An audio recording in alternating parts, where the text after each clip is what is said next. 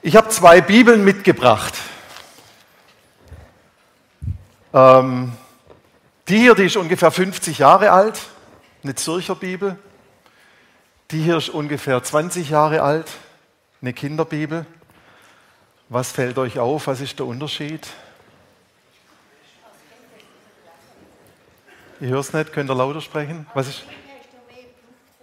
Also in der Bibel wurde gelesen, ganz offensichtlich, und die Bibel, die ist fast, also neu, die ist ungelesen, die ist ein bisschen durchs UV-Licht ausgebleicht. Okay, ich kann zehn Bibeln zu Hause haben, wenn die so aussehen, bräuchte ich auch keine. Hat keine Veränderung, hat keine Auswirkung, macht es nichts aus. Was es damit auf sich hat, komme ich gleich drauf.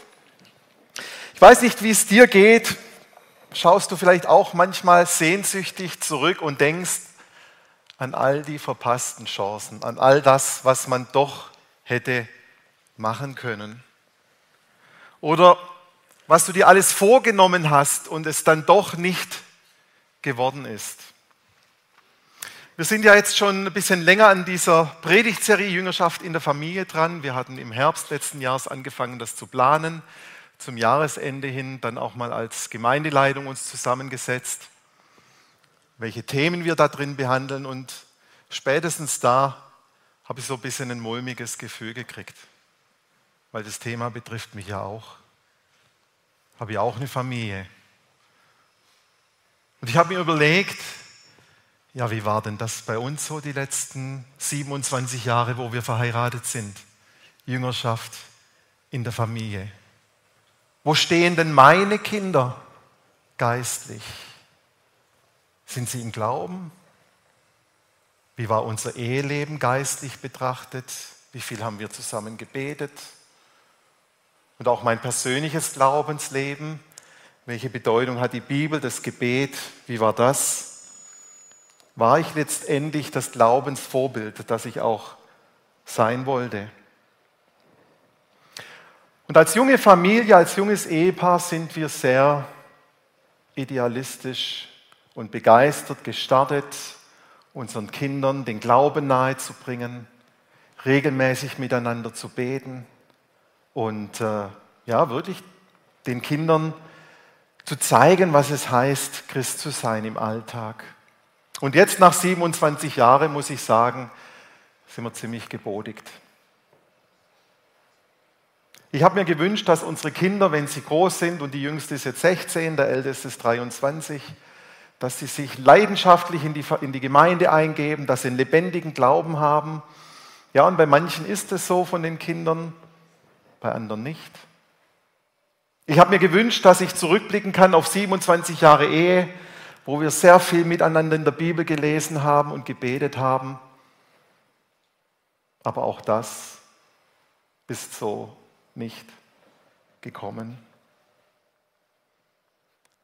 Wir sind mit guten Vorsätzen gestartet und dann haben wir uns im Leben und im Alltag verloren. Kennt ihr das? Plötzlich ist Montag, Kinder haben verschlafen oder irgendein Projekt wartet im Geschäft und all das, was man sich so vorgenommen hatte, ist plötzlich ganz weit hinten. Aber, wie ich immer sage bei solchen Themen, es war nicht alles schlecht. Die Bibel spricht ihre eigene Sprache.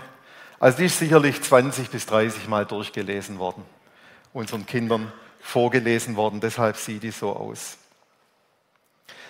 Wenn ich heute über die verpassten Chancen spreche, und das Kleingedruckte in dem Fall beim Predigtitel ist sehr wichtig, wir haben trotzdem Hoffnung, dann ist es mir ganz wichtig, dass ich nochmal diesen Vers aus Römer 8 zitiere, den David jetzt schon in seinen Predigten immer wieder zitiert habe. Das ist die Klammer, um, die alles herumsteht. So gibt es also jetzt keine Verurteilung mehr für die, welche in Christus Jesus sind.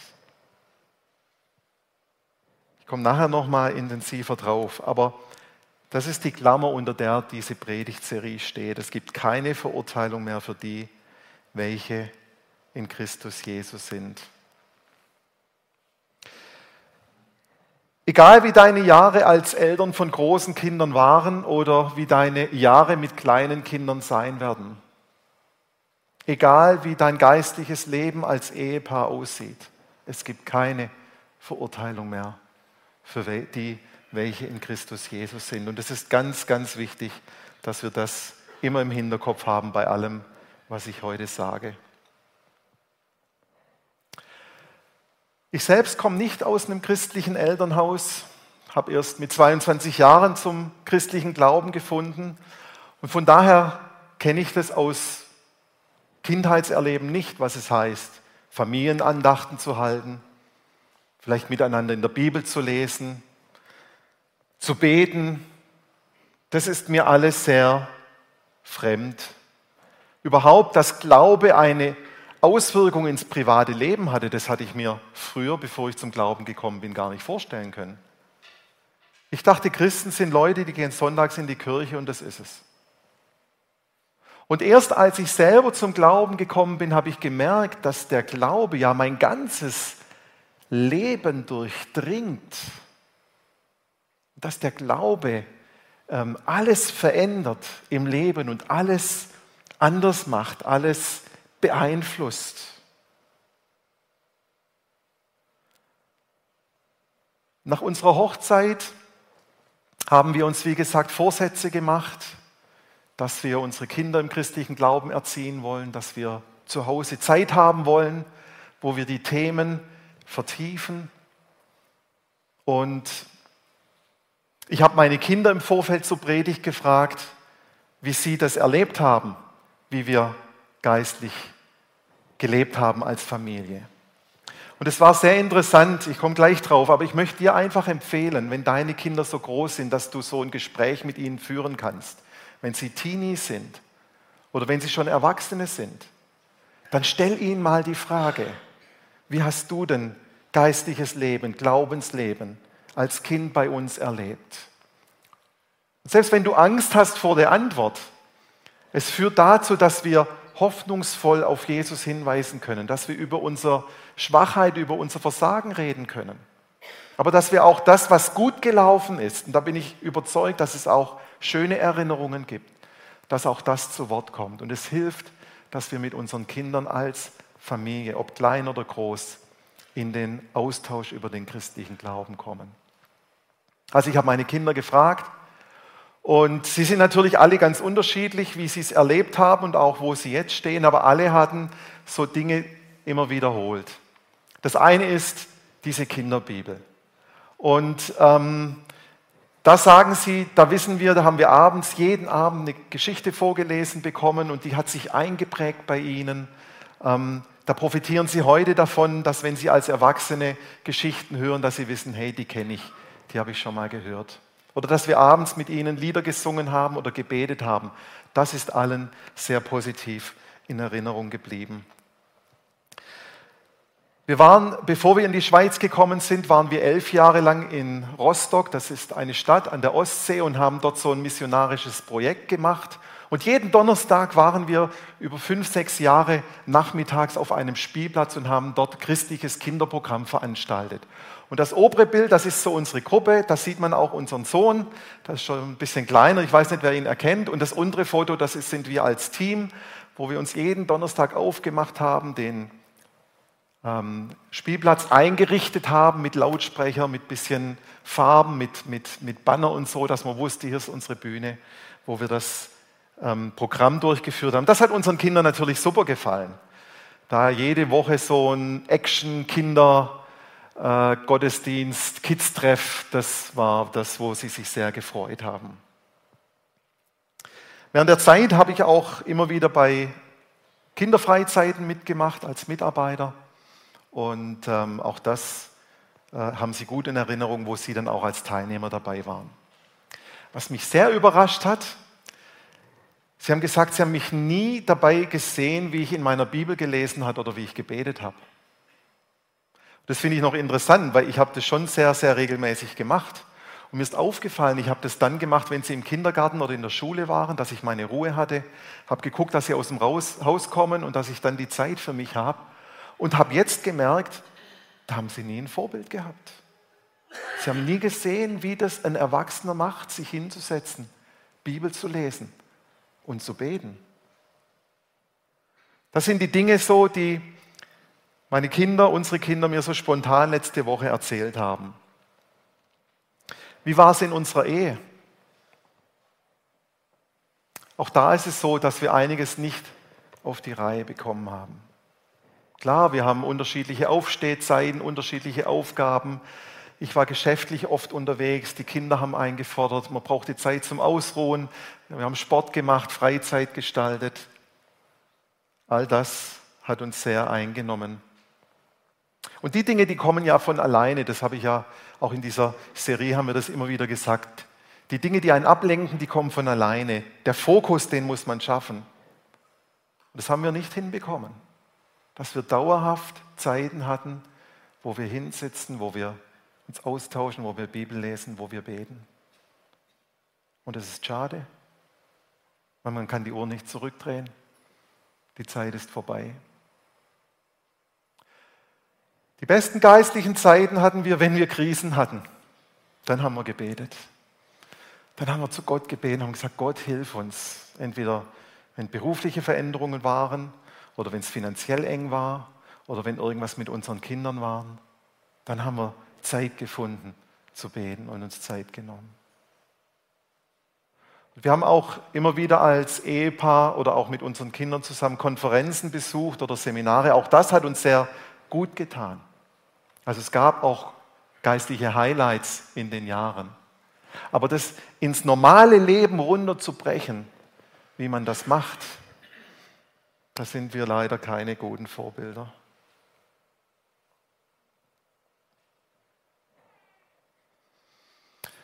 Ich bin mir bewusst, dass ich heute jetzt bisher sehr viel von mir erzählt habe.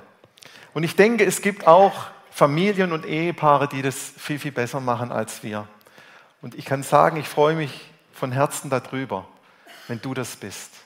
Und am 17. März wollen wir einen äh, Gottesdienst feiern, wo wir auch Geschichten hören über die ganze, ganze Thema Jüngerschaft, wo das geglückt ist. Und wenn du jemand bist, wo ihr das gut könnt, dann kommt doch auf uns zu, dass ihr uns da teilhaben lassen könnt und sagen könnt, was ist euer Geheimnis, dass ihr das gut hinbekommen habt, dass ihr euch Zeiten nehmen konntet als Ehepaar oder auch als Familie. Also am 17. März wäre so ein Zeitpunkt. Aber ich glaube und ich bin mir sicher, dass es einigen so geht wie mir. Und dass auch dieses Thema Jüngerschaft in der Familie ein schlechtes Gewissen auslöst wo man sagt, Mensch, was haben wir alles nicht gemacht? Was ist alles nicht geworden? Und so ein Gefühl von Versagen und Anklage möchte sich breit machen. Aber das ist nicht Gottes Reden. Gott würde nie kommen und sagen, jetzt hast du zehn Jahre nicht auf die Reihe gekriegt und jetzt, jetzt bist du plötzlich betroffen. Das sind nicht die Worte Gottes. Er ermutigt, er möchte, dass wir dranbleiben. Und er hilft uns, die Dinge zu sehen, die trotz unserem Versagen gut waren. Und er schenkt uns Hoffnung. Er schenkt uns Hoffnung, dass trotz unserer Unfähigkeit eine geistliche Segensspur bleibt. Wie ist deine Bilanz bis hierher in der Predigt? Wie hast du das gemacht bis hierher? Ist es gut gelaufen für dich?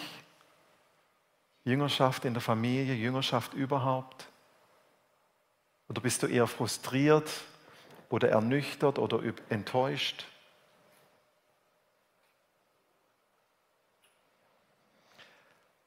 Ich schaue zurück und ich denke plötzlich an die vielen verpassten Chancen. Und es macht mich traurig. Und ich kann es nicht zurückdrehen. Das ist vielleicht das, was einem am schwersten fällt in der Situation, dass die Zeit vorbei ist und dass man jetzt mit dem leben muss, was geworden ist.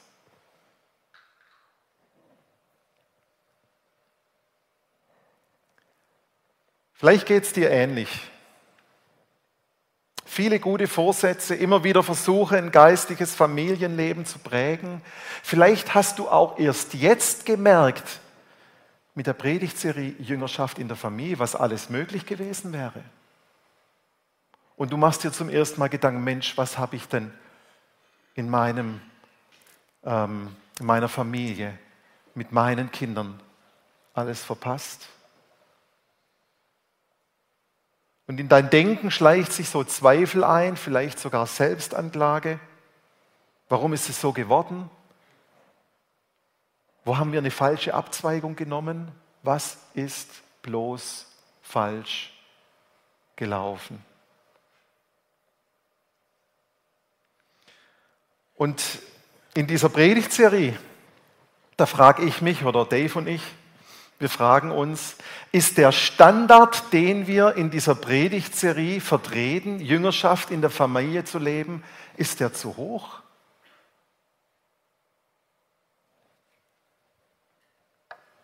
Erwarten wir was, was gar niemand leben kann?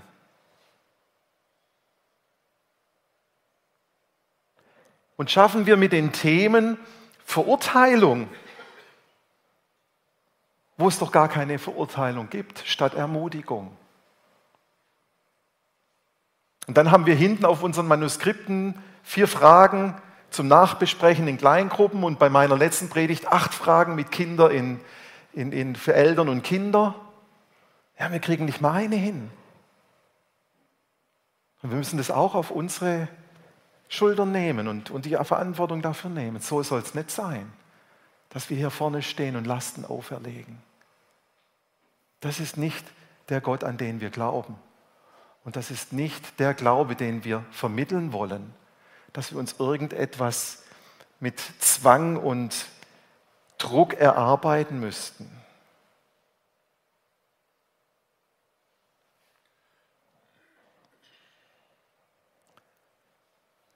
Ich bin überzeugt, dass viele von uns hier, dass wir uns Jesus als Vorbild nehmen.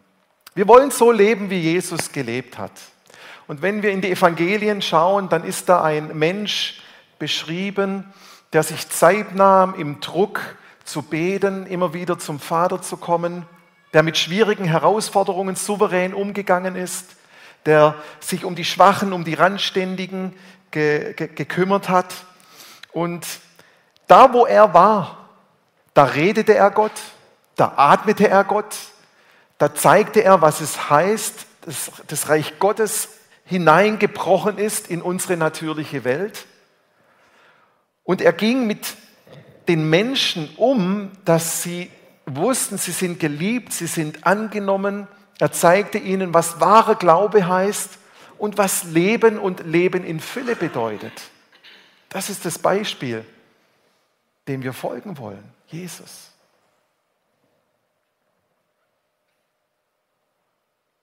Und wenn wir Jesus anschauen, dann stellen wir fest, wir kriegen es nicht auf die Reihe. Und zwar in keinem der Belange. Wir kriegen es nicht hin.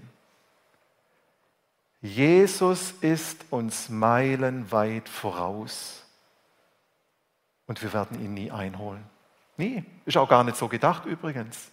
Aber wir werden ihn nie einholen, einholen können. Und irgendwie überträgt sich dann dieses zu kurzkommen, in dem wie Jesus lebt, auf unser eigenes Verständnis, wie wir leben, vielleicht sogar auch im Thema Jüngerschaft in der Familie und wir müssten doch und wir sollten doch und Jesus hat doch auch und das gehört doch zum Christsein dazu. Und wir vergessen, dass Jesus auch in einem anderen Zusammenhang gelegt hat. Der hatte keine Frau, mit der er jeden Morgen stillen Zeit machen wollte oder Kinder. Und wir setzen uns unheimlich unter Druck.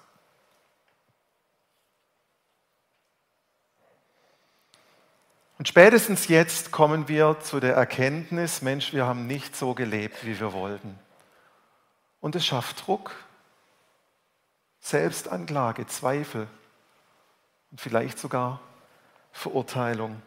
Und es braucht Gnade, Gnade, wie wir mit uns selbst umgehen, und auch Vergebung, dass wir uns selbst für das Versagen vergeben können. So, jetzt lassen wir mal den Teil hinter uns hier. Es war nicht alles schlecht. Gucken wir mal ein bisschen nach vorne auf das Kleingedruckte, dass wir trotzdem Hoffnung haben. Ich habe erzählt, ich bin ähm, erst mit 22 zum Glauben gekommen. Meine Mutter ist vier Jahre vor mir zum Glauben gekommen, da war ich also 18. Mit 21 habe ich Jesus so ein bisschen kennengelernt und mit 22 habe ich dann mich entschieden, jetzt ganz Jesus nachzufolgen. Und ich würde mal gerne von euch wissen, wer von euch kommt denn auch nicht aus einem christlichen Elternhaus? Könnt ihr einmal kurz, wer kommt nicht aus einem christlichen Elternhaus? Vielen Dank. Vielen Dank. Das ist doch schon mal ermutigend. Wir alle hatten als Kinder keine Vorbilder, keine Geistlichen, die sich gerade gemeldet haben. Und doch haben wir ein geistliches Leben entwickelt, Leben mit Gott und wachsen in der Nachfolge in Jesus. Das ist doch schon mal eine gute Nachricht. Das ist schon mal eine gute Nachricht. Es ist Gott, der kommt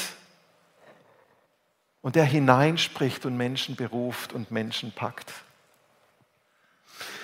Und auch wenn wir alle, oder wenn die, die sich gemeldet haben, auch aus einem nichtchristlichen Elternhaus kommen, und doch sind wir heute alle berufen, geistliche Samen zu säen, Samen auszustreuen, sodass Gott dann kommt und Gott es zu überlassen, wann und wie diese Saat dann aufgeht. Wir können beten und Gott immer wieder darum bitten, einzugreifen. Das steht in unserer Macht. Wir beten für unsere Kinder, dass Gott ihnen begegnet und dass er ihr Herz packt und sie berührt und beruft.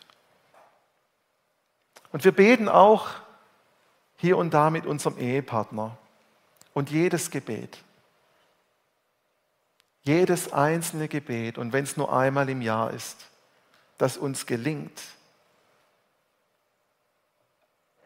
in dem setzen wir einmal mehr um, wonach sich unser Herz sehnt, nämlich Jesus ähnlicher zu werden. Und all das, was wir hinbekommen, ist ein Sieg. Ein Sieg in der Nachfolge Jesu, ein Sieg über die Dunkelheit, ein Sieg über Selbstanklage, ein Sieg über Zweifel, ein Sieg über eine Vergangenheit, die keiner mehr verändern kann. Bei dem ganzen Thema könnten wir auch noch über die Rolle der Gemeinde sprechen und das, dass die Gemeinde auch da einen Anteil hat, aber darum geht es heute nicht in der Predigt. Auch in der Serie nicht wirklich. Sondern es geht darum, was du machen kannst, wozu Gott dich berufen hat.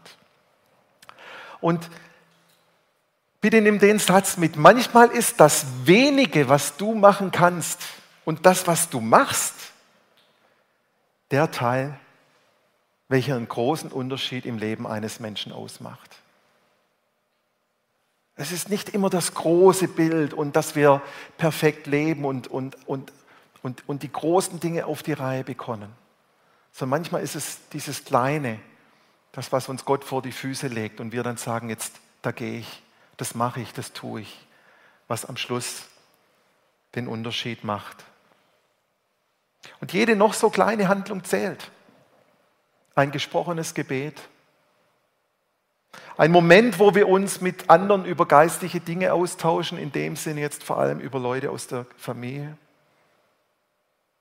Es zählt der Augenblick, wo wir mit unseren Kindern über den Gottesdienst sprechen oder die Zeit, wo es uns gelingt, mit dem Ehepartner zu beten. Das sind die Augenblicke, die wir festhalten wollen. Das sind die Zeiten, wo wir sagen wollen, da haben wir es hingekriegt. Daran halte ich fest. Und das ist deine Hoffnung und auch meine Hoffnung, dass geistliche Veränderung trotz geistlich und geistliches Wachstum möglich ist, trotz einer häufigen Unfähigkeit trotz einem zu kurz kommen, können wir eine geistliche Segensspur hinterlassen, weil Gott dich darin unterstützt, weil Gott dich darin unterstützt.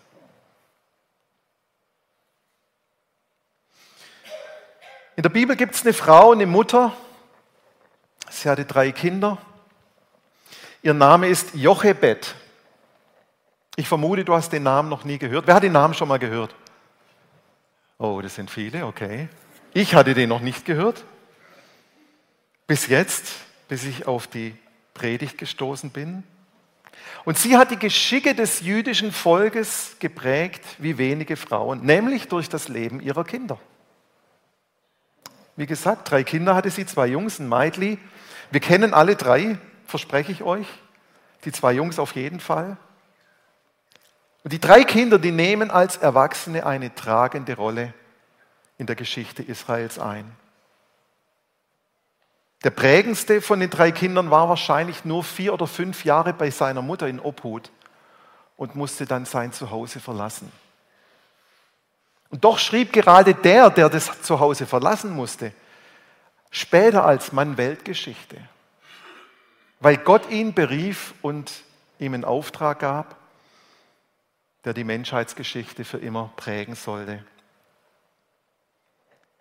Gott griff in das Leben dieser Familie ein und berief die Kinder zu einem Segen, der bis heute anhält und von dem auch wir profitieren, von dem Segen, der von den Kindern ausgeht, als sie Erwachsene waren. Wusste die Mutter davon? Das wissen wir nicht, sagt die Bibel nichts. Hatte die Mutter eine Vorahnung vom Verlauf der Geschichte und der Bedeutung ihrer Kinder? Ich denke nicht. Wir wissen nicht, was aus unseren Kindern wird. Aber ich bin überzeugt, dass die Eltern, die Mutter war Jochebed, der Vater Amram, dass sie ihren Kindern viel von dem Gott ihrer Vorväter erzählt haben. Und dass sie ihre Kinder sensibilisiert haben auf das, was, was ihr Gott ist. Und gerade in den ersten prägenden Jahren des einen Sohnes, dass sie diese dafür nutzten, dass sie ihn sensibilisierten für den Gott des Himmels und dass, wenn dieser Gott ihn rufen würde, dass er vorbereitet wäre. Jochebed und Amram, das waren die Namen der Eltern. Und nun kennt ihr einen Teil von der Geschichte von Mose, Aaron und Miriam.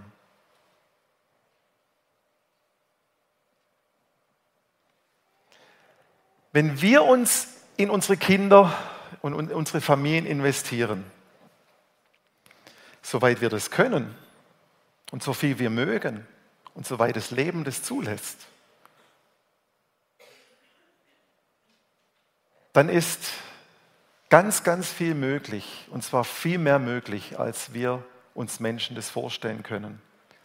Denn etwas in unserem Glaubenleben, Glaubensleben macht unmögliche Dinge möglich und das ist Gott. Gott ist mit uns dabei, wir stehen nicht alleine in dem ganzen Prozess.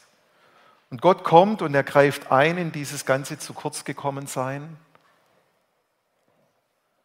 Und er macht aus dem wenigen, was wir manchmal hinbekommen, so viel mehr. Mit Gott sind Dinge möglich, die bei Menschen unmöglich sind. Und deshalb, vielleicht gibt es in deinem Leben einiges oder sogar viele verpasste Chancen. Und trotzdem bleibt die Hoffnung bestehen, weil die Rechnung Eltern plus Gott gleich Jüngerschaft in der Familie oder Ehepaar plus Gott gleich Jüngerschaft in der Familie eine Komponente beinhaltet, die so viel größer ist, als wir es uns vorstellen können und so viel mehr kann, als wir jemals tun könnten. Bei Gott und mit Gott sind alle Dinge möglich. Und trotz verpasster Chancen ist das die Hoffnung, die wir haben. Und diese Hoffnung bleibt und die lassen wir uns auch nicht rauben. Daran halten wir fest. An der Hoffnung, die wir in Jesus haben und auf die Jahre, die vor uns liegen, dort geistig zu sehen, dass eine Saat aufgehen kann. Amen.